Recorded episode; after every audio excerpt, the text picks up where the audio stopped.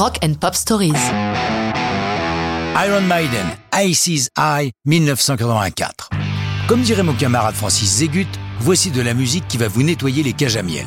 Oui, je sais, ce n'est ni fin ni délicat, mais cette expression m'a toujours fait rire et convient parfaitement à la production d'Iron Maiden, des Britanniques qui ont su réinventer le heavy metal avec leurs guitares échevelées et ultra mélodiques et sont devenus l'un des groupes phares du genre. Prendre la guerre comme terrain d'inspiration n'est pas chose courante. Pourtant, ce n'est pas la première fois qu'ils y font allusion.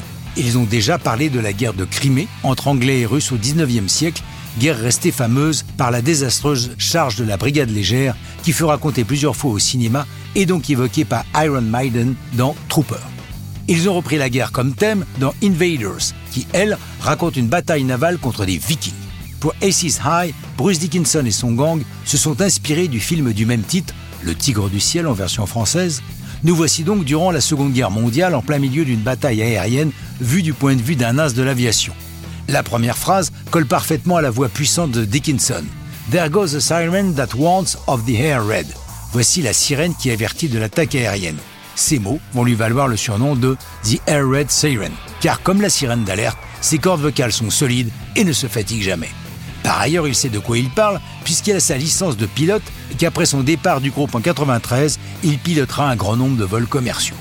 Pour ajouter à la dramaturgie de la chanson, elle est précédée de l'un des discours historiques de Winston Churchill, connu sous le nom de We Shall Fight on the Beaches, où le Premier ministre britannique, devant la Chambre des communes, affirme la détermination de l'Angleterre à se battre sur tous les terrains. La voix de Churchill est d'ailleurs aussi diffusée lors des concerts en préambule de la chanson, comme quoi on peut aimer le heavy metal tout en révisant une page d'histoire.